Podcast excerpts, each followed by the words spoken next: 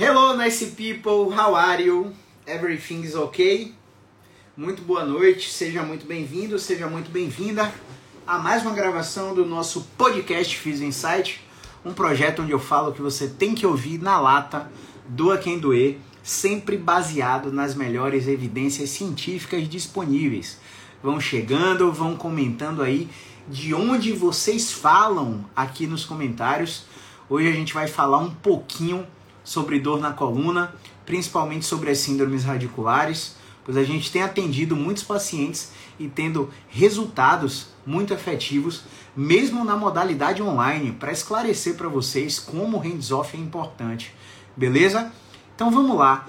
O que, que seria uma síndrome radicular, pessoal? Você que é paciente, você que é seguidor, você que é leigo.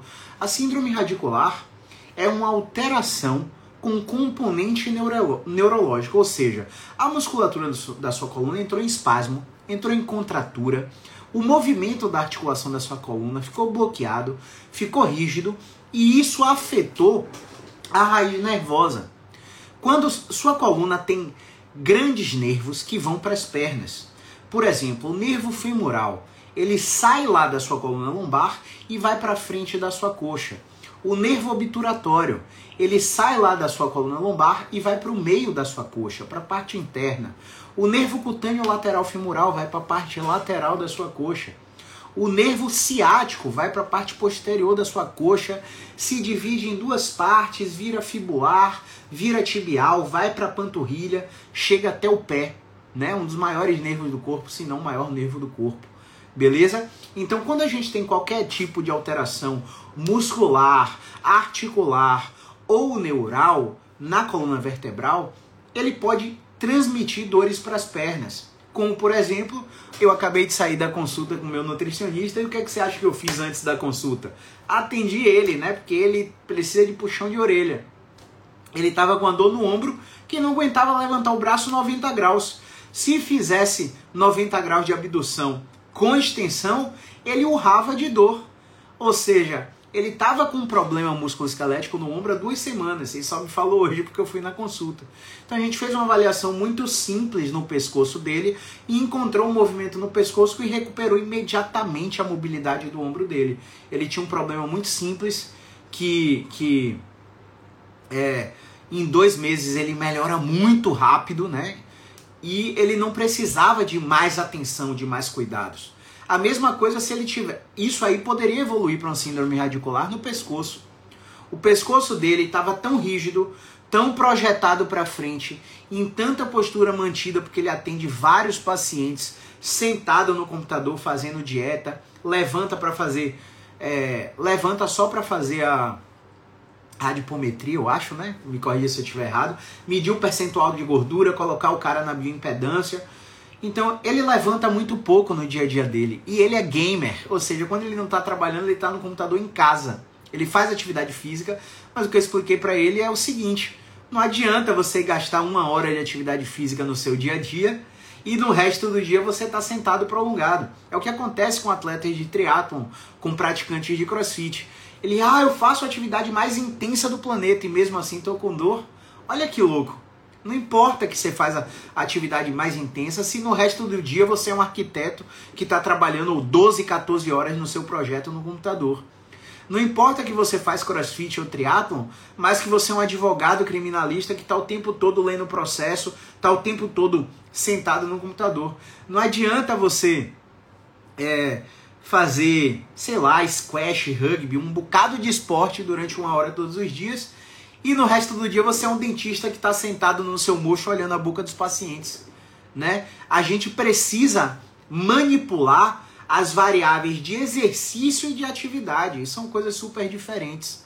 Exercício é uma parada sistematizada que respeita princípios de sobrecarga constante, que respeita princípios de periodização, que respeita princípios de volume mínimo efetivo para adaptação neuromuscular princípios de volume máximos recuperáveis na prescrição de exercício, para que ele não faça o junk volume, que é o volume lixo, onde aquele exercício não está servindo para mais nada, só para extenuar e gerar fadiga ao paciente.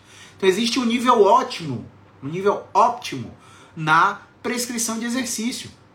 E quem sabe fazer isso? Fisioterapeutas especializados, músculos esqueléticos, educadores físicos muito especializados, categoricamente especializados em fisiologia do exercício, que na maioria das vezes, quando tem essas especializações, estão trabalhando em clubes de futebol, não estão acessíveis na academia, que são que, que é hoje o maior volume populacional é, para pacientes, né? Eles vão para academia e na academia você não encontra um educador físico assim.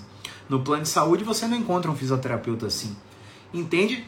Então, na síndrome radicular, seja é, cervical ou lombar, o paciente ele vai ter sempre um sinal positivo para tensão neural. Ele não consegue levar o braço lá atrás, ele não consegue levantar a perna reta. Na síndrome radicular, o paciente pode perder força na mão, força nos pés. O paciente pode ter um falseio de joelho, como se ele estivesse subluxando o joelho. Ele não sente nada na perna, não sente nada na coluna, mas já tem síndrome radicular e está com falseio no joelho. Ele começa a andar, o joelho começa a falsear, ele vai aonde? No ortopedista especialista em joelho. E o ortopedista especialista em joelho faz o quê? Avalia o joelho dele. E o joelho dele acha o quê? Artrose, condromalácia patelar, lesão meniscal. E aí eu mostro para vocês direto né, é, os trabalhos do Ian Harris, autor desse livro aqui, Surgery, The Ultimate Placebo. Então, Ian Harris ele é ortopedista, para você não pensar que é, eu estou falando uma coisa aqui com guerra contra ortopedista, que muito hater fala isso para mim no direct. Tem nada a ver. Né? Ortopedista é necessário em muitos casos. Fisioterapeuta é desnecessário em muitos casos. Não é nada sobre fisioterapia versus ortopedia.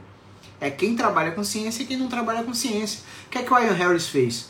Pegou paciente, inclusive, inclusive, a nossa psi querida, deixa eu ver se, se tá aqui, a nossa psi querida, Tati, ela mandou um paper que eu divulguei para os inscritos no workshop. Um paper muito louco. Falando inclusive falando inclusive das cirurgias Cadê, meu Deus? Tá aqui, calma. Falando das cirurgias meniscais. Pronto. Cirurgias falsas em ortopedia. Vou mostrar aqui para vocês agora. Deixa eu abrir aqui no computador. Mostra para vocês agora. Deixa eu ver se tem mais um. Shan Surgery. Shan Surgery. Tem mais um. Vamos lá. Arthroscope. Arthroscopic Partial meniscectomy versus shunt surgery for degenerative meniscal tears. Deixa eu mostrar aqui para vocês. Olha o que o nosso, o que nossa psicóloga mandou pra gente, ó. Para trabalhar no paper, ó, cirurgia falsa em ortopedia, revisão sistemática da literatura. César Fernandes de Las Penhas, o papa da ATM aí, Emílio Puentedura e Adrian Low, papa da neurociência, papas, né, da neurociência. E aqui esse paper é de onde? Do New England Journal of Medicine, uma revista médica. Não é isso mesmo? Olha que louco. Trabalho do Heine, não sei pronunciar o nome dele não. Enfim, o que é que esses trabalhos mostram? O que é que esses trabalhos mostram pra gente? Esses trabalhos mostram que paciente, esses pacientes Ó que louco. Ó o Kellerman contribuindo aí mais uma vez. Obrigado, Kellerman. Ó que louco. O...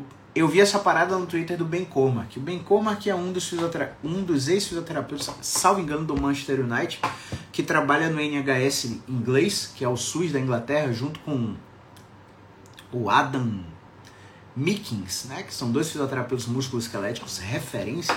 E o Instagram dele você deve seguir. Se você não conhece, você precisa seguir. Ah, não sei inglês, usa o Google Tradutor, porque o Instagram do cara é evidência em tempo real. Sai um artigo agora, está publicado 10 minutos depois no Instagram do cara. Então, é, o que, que esses papers falam? Quando a gente pega um paciente que tem rotura meniscal no joelho, quando a gente pega um paciente que tem é, degeneração é, vertebral, que é realmente quando está colado osso com osso na coluna e ele precisa de uma vertebroplastia ou uma cirurgia endoscópica, eles separam esses pacientes em dois grupos e um vai para a cirurgia de verdade e o outro vai para a cirurgia de mentira. Caio, como é que é cirurgia de mentira? É simples. Você faz a consulta pré-anestésica, consulta cardiológica, faz exame de sangue. É dado, a incisão cirúrgica é feita, mas a remoção do fragmento, a cirurgia em si não é realizada o ortopedista fecha o paciente e acompanha esses dois grupos de pacientes, o que fez a cirurgia de verdade e a cirurgia de mentira, ao longo de um a dois anos. E pasmem, os resultados dos dois grupos são iguais. A maioria das cirurgias ortopédicas, elas são placebo. É forte essa mensagem, né? Cara, tá tudo bem. Compra aí, ó. Compra. Faz, faz o seguinte, você tem Netflix? Vai pra Netflix, e assiste Operação Enganosa. Assiste Operação Enganosa. Dorme assistindo hoje, Operação Enganosa. Você não tem Netflix, você tem Amazon Prime? Vai lá e assiste Dopsic. Dopsic. D-O-P-E-S-I-C-K. Você vai ver a história do vício americano em opioides. Beleza? Então, essas informações não passam na grande mídia, né? A Globo, no Mais Você, na hora de Ana Maria Braga, não mostra isso. O Jornal Nacional não mostra isso, né? Folha de São Paulo não mostra isso. Essa informação não chega para a população. E aí o médico Bambambam, Bam Bam, que não é baseado em, em evidência, mora no metro quadrado mais valorizado da cidade dele, conhece o jornalista âncora daquele jornal, é vizinho, é amigo pessoal, o jornalista chama ele para entrevista, ele, sei lá, consegue um royalty lá, vai para a televisão, para a grande mídia e propaga um bocado de informação não baseada em evidência. E aí a gente está aqui numa bolha. E essa bolha não serve só para síndrome radicular, serve serve para cirurgia, serve para artrose, para articulação estruturalmente comprometida, né? Serve para síndrome inflamatória, paciente que tem diagnóstico de síndrome de Ogren, né? Paciente que tem diagnóstico de espondilite anquilosante, que tem artrite reumatoide, que tem gota, né, que tem HTLV. Então, a gente precisa entender que muito do que os pacientes fazem são placebo. E nossas intervenções na fisioterapia, elas são 12% acima do placebo. 12%. É muito pouco. Mas esses 12%, quando bem aplicados, fazem com que a melhora do paciente seja mais rápida do que a história natural. É aquele paciente que não tem oito semanas para esperar. Ele não tem seis semanas para esperar. Ele não tem um ano para esperar a melhora natural de uma radiculopatia cervical lombar. Então, além desse sinal de tensão neuroadversa, o paciente ele pode apresentar perda de força na mão, como eu falei, perda de força no pé, dormência e formigamento, choque, agulhadas, queimação, e inicialmente esse paciente precisa ter um diagnóstico diferencial para trombose venosa profunda, porque as alterações de temperatura mediadas por processos nociceptivos, que aí você já tem uma síndrome mista, que o paciente tem uma dor neuropática radicular, mas mecanismos nociceptivos que, que produzem dor na perna podem gerar alterações de temperatura através dos receptores de temperatura que estão nos tecidos, e essas alterações de temperatura pode, podem assustar o paciente e o paciente achar que está com a trombose, pode ter uma embolia pulmonar e morrer. Então, esse paciente precisa ter a ideia de que um exame de sangue chamado dedímero vai dar um marcador muito preciso para diagnóstico de trombose, alteração de temperatura na perna associada à alteração do perímetro circunferencial da perna. Se tiver uma fita métrica, uma perna vai estar tá maior do que a outra. O tempo de enchimento capilar é prejudicado quando você aperta a perna do paciente e tira a pressão do dedo, a normalização da hiperemia, ela não vem em 3 segundos como nos tecidos naturais. Então tudo isso faz um diagnóstico diferencial para você suspeitar mais ou menos de uma trombose. Mas lembre, você não é médico, você não pode dar um diagnóstico médico, mas você pode suspeitar de uma red flag, uma alteração probabilisticamente grave, no qual a intervenção fisioterapêutica não vai ajudar, por mais que o paciente tenha uma DAC. Caio, que diabo é DAC? Dupla apresentação clínica. Ele tem uma síndrome radicular mais red flag, mais suspeita de red flag. Cara, e agora faz o quê? Trata a síndrome radicular? Não! Vai excluir a red flag. Marca um cirurgião vascular para fazer um Doppler, fazer um exame de sangue, pegar o dedímero, fazer toda a triagem de TVP, talvez profilaxia para trombose venosa profunda. E, uma vez descartada a red flag, o paciente retoma o tratamento com você, fisioterapeuta. Por isso que a gente fala, não importa se o diagnóstico do cara é síndrome radicular, é articulação comprometida, é red flag. Nós somos profissionais de primeiro contato. E como profissionais de primeiro contato, nós precisamos ser capazes de identificar a probabilidade daquele paciente ter uma patologia grave. E se esse paciente que está com dor crônica tem suspeita de patologia grave, alô doutor, estou mandando um paciente para você porque meu exame físico não encontrou nenhum problema mecânico, nenhuma disfunção de movimento. Então toda vez que o paciente não responde às estratégias de movimento aqui, a gente por precaução quer excluir alguma condição mais grave. Por isso estou encaminhando isso para o senhor, beleza? Beleza, manda uma garrafa de Chandon com seu paper lá por seu ortopedista de confiança. Ele vai gostar vai tomar com a esposa lá, depois vai te indicar uma porrada de paciente. Manda o seu panfleto com o seu site, com o seu Instagram, para você ver como é que ele trabalha. E você já fez uma conexão muito boa ali. Muitos ortopedistas, muitos não, né? Na verdade, só dois ortopedistas aqui em Salvador. Eu encaminho muitos pacientes e eles passaram a me encaminhar muitos pacientes porque é, a mensagem que eu passo para eles no encaminhamento passa a segurança. Não pense que o problema do, do do, do médico operar de vez um paciente com síndrome radicular cervical, meter um bloqueio interlaminar, meter um bloqueio transforaminal logo de cara, é por é, somente por é, conflito de interesses financeiros com plano de saúde. Na, na real, a maioria dos ortopedistas eles já estão cansados de mandar pacientes para fisioterapeutas e o paciente voltar meia boca ou na merda. Né? O paciente volta para ele, ah, já fiz aquela fisioterapia, estou fazendo só a elevação da perna ali com caneleira, estou puxando minha perna, ah, o cara tá só te alongando, você não melhorou, tá bom, vamos operar. Por que, que o ortopedista opera? Não é só pelo conflito de interesse. É porque ele não conhece um fisioterapeuta competente para gerenciar com, com ele o quadro conservador. Você acha que o ortopedista ele não tem conhecimento de que a maior revista médica do planeta, New England Journal of Medicine, mostra a comparação de tratamento conservador com cirúrgico com resultado igual em um e dois anos? Eles sabem disso. Eles não querem arriscar a cirurgia. Porque se eles arriscam a cirurgia, o paciente continua com dor e eles sabem que com a dor crônica, o paciente que faz a cirurgia, ele tem, na maioria das vezes, de cada dois que opera, um continua com dor. Ele tem basicamente 46% de chance de não melhorar da dor com a cirurgia, ele sabe disso. Então ele sabe que se o paciente continuar com dor, ele vai falar é, é, mal daquele ortopedista. E a, eles vão ter um problema.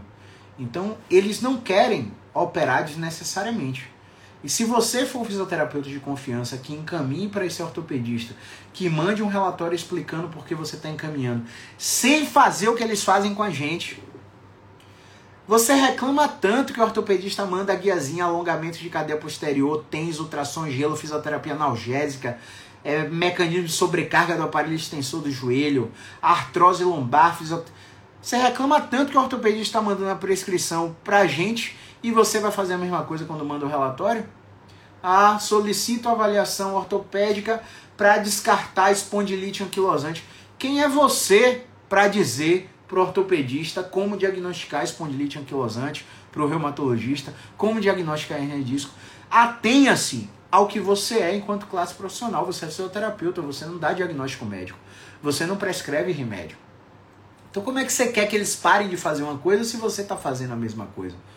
Então, a gente tem que andar em paralelo com eles, com a comunicação clara e assertiva, deixando sempre claro que o interesse que a gente tem é a melhora do paciente não conflito de egos, onde eu sou melhor que ele porque ele é açougueiro, é cirurgião. Cuidado falar com o paciente. Muitos fisioterapeutas aí falando para o paciente não tomar o remédio. Quando você lida, quando você lida com casos complexos de dores crônicas, o remédio é seu aliado. E eu não sei se você sabe, mas mais da metade dos pacientes com síndrome radicular, seja cervical ou lombar, eles não prescrevem, não, não utilizam o remédio da forma que o ortopedista, que o neurocirurgião, que o reumatologista, que o fisiatra recomendou. Eles são arbitrários. Os pacientes eles acham que sabem sobre a sua condição. Então eles tomam um, por exemplo, existe uma classe de medicação chamada, chamada antidepressiva. Então quando o paciente joga no Google, ah, mas o meu ortopedista passou sertralina, passou a amitriptilina para minha dor lombar irradiada para a perna. Eu joguei no Google aqui, sertralina é antidepressivo, mas eu não tenho depressão não. Ah, mas não é para depressão, é porque tem uma classe de medicação que é que trata a dor também, porque a dor é produzida no cérebro e tem alterações morfofuncionais no cérebro. O antidepressivo vai regular dopamina, vai regular serotonina, e seu cérebro pode responder melhor ao tratamento fisioterapêutico em uso do antidepressivo. Tá, vou tomar o antidepressivo porque o doutor me explicou por que é. Toma antidepressivo 1, 2, 3, 7 dias, não viu efeito na dor, para. E não sabe que a sertralina começa a agir com 20 dias. Você está tomando sertralina e está abortando antes de 20 dias? Não adianta, meu amigo. Sabe creatina para aumento da força muscular, ressíntese de ATP, aumento do desempenho esportivo? Ah, vou tomar antes do treino para me dar força, vou tomar depois do treino para recuperar. Creatina só funciona em saturação. Você precisa tomar no mínimo três semanas para ela começar a ter o desempenho da substância no seu corpo. É que nem a sertralina, é que nem alguns antidepressivos. Você não vai tomar de cara e vai melhorar. E quando você melhora, qual o crime que o paciente comete quando ele melhora? Ele comete o crime de achar que ele não precisa da fisioterapia. Então, eu vou explicar para você aqui agora por que muitos casos complexos de dores crônicas precisam de fisioterapeuta, psicólogo e médico e ou dentista e ou educador físico. Entende? O seu sistema nervoso central é. Vou, vou explicar já já, deixa eu responder essa pergunta que chegou, tá? 10h36 já estando terminando. Adriana Soro, Fernanda Aguiar, grande Kellerman, grande Renan. Tá faltando você na mentoria, viu, Renan? Grande Matheus. Matheus tá me enrolando, viu? Não entrou na turma 16, não entrou na turma 17. Quero ver até quando vai procrastinar. Grande Ju, tá faltando você na mentoria também. Grande Marlon, em breve vai fazer o upgrade do Spiding pro Expert. Vamos responder essa pergunta aqui. Rose entrou aí na live. Cadê a pergunta, meu Deus? Fugiu a pergunta aqui. Tiverem perguntas, joguem aí nos comentários, tá?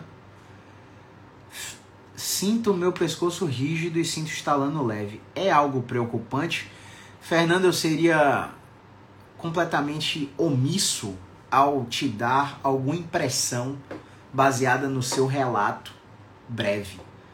Todo fisioterapeuta, todo médico, todo educador físico, todo psicólogo que se preze, ele sabe que o relato do paciente é importante até certo ponto, porque, por exemplo, na minha prática clínica, eu escuto a história inteira do paciente e quando eu testo, 90% dos casos não tem nada a ver com o que o paciente disse. Você acredita nisso? Então, pescoço rígido, sentir estalar, não tem como. Ó, eu preciso avaliar sua força, avaliar sua sensibilidade, avaliar seus reflexos, avaliar sua tensão neural, avaliar todos os movimentos do seu pescoço, fazer testes provocativos para exclusão de problemas sérios, fazer perguntas especiais para exclusão da probabilidade de problemas sérios. Então, com o seu relato, eu não tenho como te dizer. Você precisa marcar uma consulta com um fisioterapeuta musculoesquelético para ser avaliada, beleza? Então, voltando aqui. Grande Beatriz, seja muito bem-vinda. Trabalho ímpar. Então, vamos, vamos explicar aqui agora por que, que você precisa de um atendimento transdisciplinar. O paciente com dor crônica, um dia teve a dor aguda. A dor aguda, que é aquela ferida aberta que precisa da fase inflamatória, da fase hemorrágica, da fase de remodelamento, da fase de cicatrização, para recuperar o tecido que feriu, o tecido que lesionou, ele recebe dois tipos de informação durante a dor aguda. Informações que o encorajam a continuar se movimentando, a fazer tudo que dá conta, a não faltar ao trabalho, a reconhecer os impactos e as influências biopsicossociais que interferem na dor. Esse é o primeiro tipo de informação que ele pode receber. Ou informações que amedrontam e que geram comportamento de medo e evitação para se mexer. É o paciente que começa a se comportar como um robozinho. É um paciente que está aqui me escutando, mas está com o ombro colado na orelha, está com a língua no céu da boca, está rangendo os dentes, tá com a TM toda tensionada, tá com a testa toda franzida, tá com o olho apertado assim me escutando. O cara não relaxa. O cara não solta o corpo. O cara não atenua a fala. O cara não bota uma música que ele gosta para ele ouvir. Né? Então essas, essas informações durante a dor aguda são responsáveis pela manutenção, amplificação e perpetuação da dor. Que quando passa de três meses, é, é bem assim, outorgado essa questão de três meses. Ah, quer dizer que se eu tiver 80 dias de dor, minha dor não é crônica? Cara, é, basicamente é o que a gente tem.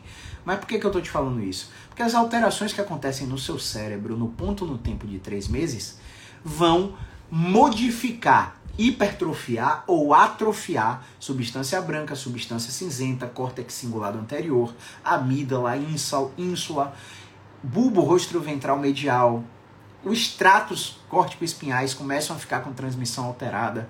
Enfim, várias estruturas do seu cérebro sofrem modificações quando sua dor tem a transição da fase aguda para a fase para dor crônica.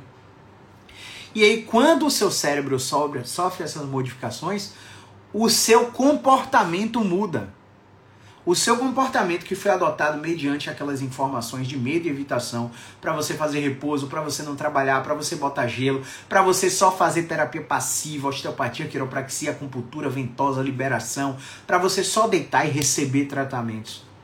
Essas informações não te geram autonomia e não te geram independência. Não te geram independência do tratamento. Por que, que eu estou te falando isso? Porque essas informações são as responsáveis pelo seu problema que era fácil de ser tratado, cronificar. E aí, quando você cronifica, o seu pensamento muda. Caio, como assim? O seu pensamento muda. Eu atendi um paciente hoje com dor no ombro que ele me disse: essa dor no ombro vai me matar. A gente sabe que não tem relato na literatura de uma dor no ombro matar uma pessoa. Mas foi o que ele pensou. Ele pensou que a dor no ombro ia matar ele de tão excruciante que estava.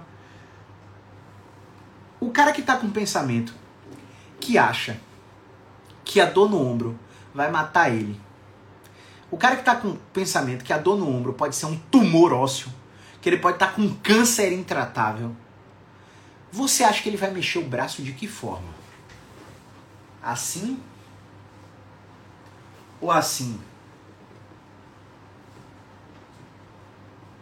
Como é que você acha que ele vai mexer o braço? Você entende que movimento é comportamento? E esse comportamento foi mediado por informações que foram nocivas para esse paciente. Então, essa modificação estrutural, ela é perpetuada mesmo que o paciente entenda o que causou aquilo ali, porque esse comportamento se torna mal adaptativo. E aí, como ele continua com dor e mexendo de forma, entre aspas, errada, por que entre aspas? Porque não existe forma certa de se mexer. Existe forma que o paciente consegue executar a tarefa que é necessária, é, por exemplo, trabalhar, usar o computador, enfim, pegar um copo, uma mesa, vestir uma roupa. Se ele consegue executar a tarefa, tá tudo bem. A forma como ele executa é julgada por diversos modelos patoanatômicos e cinesiopatológicos que fisioterapeutas e médicos costumam utilizar. E quanto mais patoanatômico é o pensamento desse profissional, mais esse paciente vai gerar medo, mais esse paciente vai continuar com dor, mais esse paciente vai continuar buscando uma cura milagrosa para o pro problema dele, um remédio salvador, porque alguém disse para ele que a dor é por causa daquilo.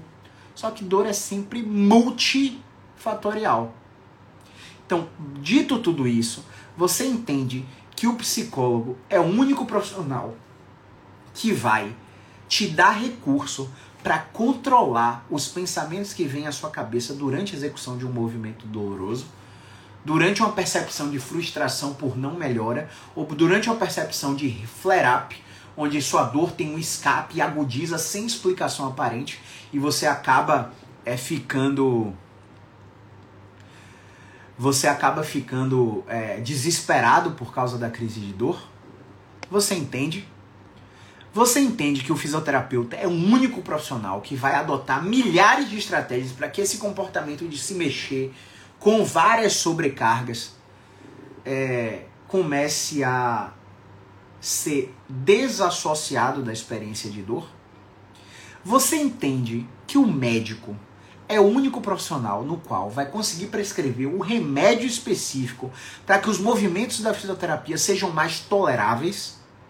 E você não pode cair na pegadinha que um remédio tirou sua dor e abandonar a fisioterapia, porque o seu cérebro ele é capaz de controlar a dor. E quando você bota uma medicação de fora para fazer isso por ele, ele começa a economizar energia para controlar a dor.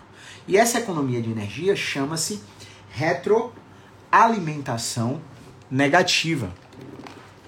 E essa retroalimentação negativa, ela vai fazer com que é, o cérebro pare de liberar analgésicos porque você está colocando analgésico de fora. E aí, quando o efeito do remédio passar, sua dor vai voltar. E você não aproveitou o boom da melhora da medicação para fazer o tratamento fisioterapêutico.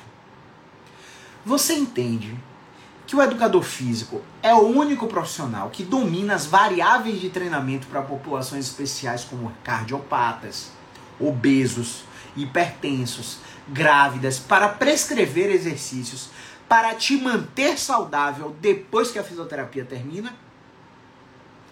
Dito tudo isso, se você tem uma síndrome radicular, uma dor cervical irradiada pelo braço, com dormência, formigamento, agulhada, choque, perda de força, tem uma hernia de disco diagnosticada na imagem, se você tem uma síndrome radicular lombar, com dor lombar irradiada para glúteo, perna, coxa, form...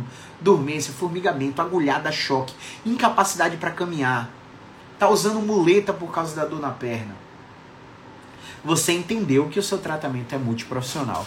E aí você pode virar para mim e falar assim, ó: "Caio, eu não tenho grana para pagar seu tratamento". Tá tudo bem. Dinheiro não é o problema. Grana não é o problema. Tratamento você encontra em clínicas e escolas de fisioterapia. Se, vamos dizer assim, você tá, sei lá, em São Paulo. Tá, a Universidade Federal de São Paulo tem uma clínica escola onde você é atendida gratuitamente pelos alunos do último semestre de fisioterapia, pelos alunos do último semestre de medicina, pelos alunos do último semestre de psicologia e você faz o seu tratamento gratuito nas faculdades. Então, grana não é o problema. Agora, se você quer exclusividade, você precisa pagar o preço da exclusividade. É claro que lá você não vai ter um atendimento individual, vai ser um ambulatório com muitas pessoas, você vai ter privacidade até determinado ponto, você está sendo atendido por alguém que é supervisionado por um profissional formado. Então, tratamento tem sem você pagar. Você não pode é ficar refém do SUS esperando o SUS te chamar porque o tempo da sua dor, a sua dor não está melhorando e você vai operar de cara porque o médico do SUS disse que é só cirurgia. Não. Existem vários outros tratamentos antes da cirurgia. Existem vários tratamentos antes da medicação. Só que você precisa ter uma coisa chamada vontade e disposição para procurar. Agora, se você quer exclusividade de ser atendido por um profissional que já atendeu mais de 7 mil pessoas, que mostra resultados consistentes todos os dias nas redes sociais, que tem uma experiência clínica, uma bagagem absurda, que te dá um atendimento com hora marcada, individualizado, centrado no cuidado é, é, da pessoa e não do diagnóstico, você precisa pagar o preço da exclusividade. Entende? Então, eu espero que com esse é, discurso você tem entendido porque Caio não é o salvador da pátria, porque a Psi não é a salvador da pátria, a, o, a médica não é a salvadora da pátria, e sim você é o salvador da sua pátria. Você é o único responsável pelo seu resultado, pelos seus resultados. Beleza? Não adianta você fazer todos os tratamentos e não seguir o que a gente manda, velho. Não adianta eu estar tá falando com você há seis meses para largar a zorra do remédio e você continuar usando o remédio. Não adianta o médico estar tá falando para você que o remédio é para usar de três vezes no dia, mesmo que você não tenha dor, e você só está usando dia sim, dia não. Não adianta o psicólogo estar tá mandando uma tarefa de registro de pensamento automático para você fazer em casa e você não faz a zorra do registro. Você não faz a escrita terapêutica. Não adianta, velho. Ninguém vai salvar sua vida, sua dor ou sua autoestima. Ninguém. Beleza?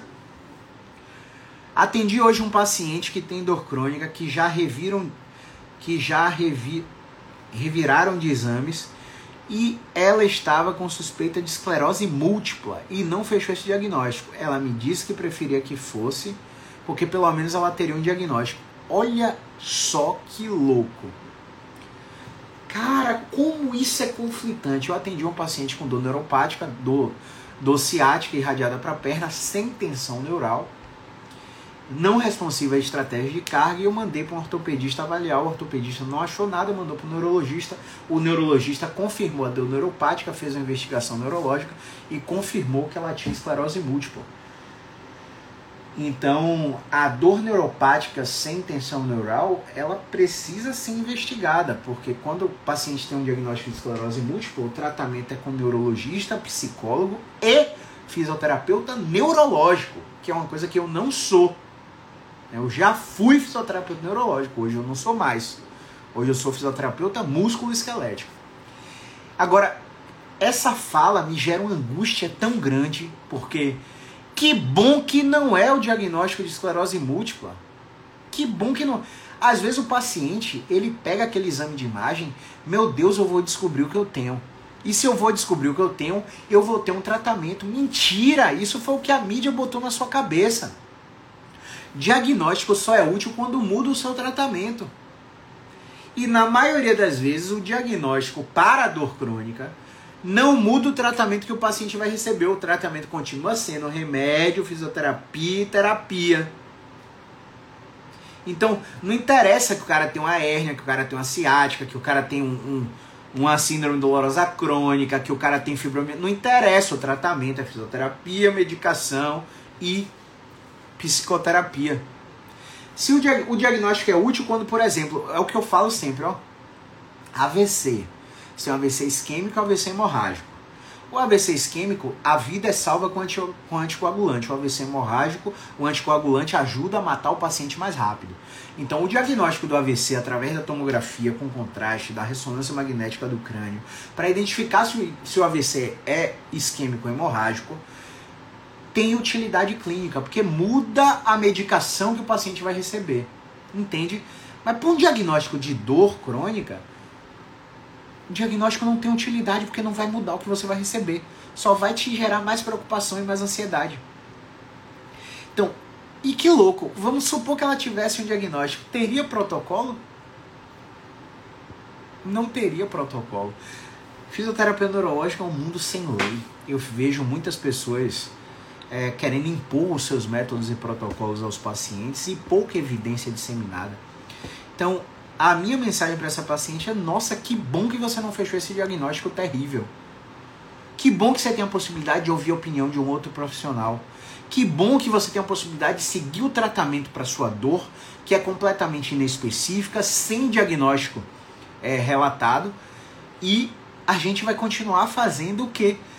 Fisioterapia, medicação e psicoterapia em terapia cognitivo comportamental. Beleza? Então o psicólogo não pode deixar de ver um perfil de paciente desse. Ok? É, ela não é a última, não é a primeira, nem vai ser a última, tá? Todos os pacientes que passam por, por tratamento de dor crônica falam que já fizeram infinitos tratamentos, mas qual deles foi baseado em ciência? Na maioria das vezes, a maioria dos tratamentos realizados não foram baseados em ciência.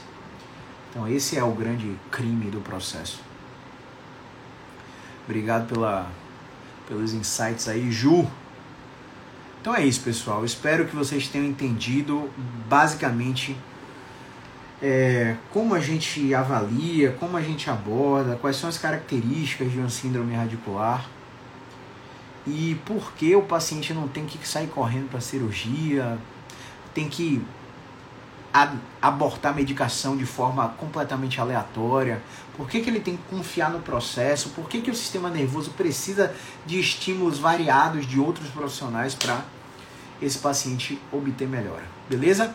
Vou deixar uma caixinha de perguntas nos stories e se vocês tiverem perguntas para mim, é só ir lá nos stories e mandar a sua caixinha de pergunta. Lembrando que no dia 20 de julho, às 19 horas, teremos o encontro 3 do BeExpert Pro, da mentoria, onde os alunos têm acompanhamento de seis meses, através de 12 encontros online, que já viraram 18, e três dias presenciais aqui em Salvador. E você que ainda não está no BeExpert Pro, você ainda tem a oportunidade de acompanhar do encontro 3 em diante e ter acesso à gravação dos dois encontros anteriores com forma de pagamentos extremamente facilitadas.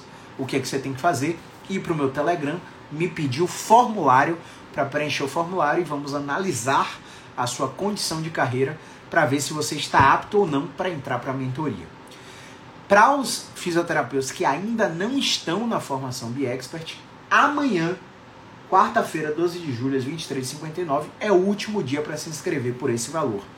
A partir de quinta, o valor vai subir e você tem a oportunidade de fazer parte dessa turma 17, no máximo até amanhã. Se tiver alguma dúvida, manda na caixinha de pergunta ou clica no link do meu perfil, acesse o botão da formação de expert e vê todo o conteúdo programático da formação. Beleza? Se você é paciente, seguidor e deseja marcar uma consulta, no link do meu perfil também tem um botão onde você vai direto para a central para agendar o seu atendimento, beleza? Grande abraço, movimento é vida.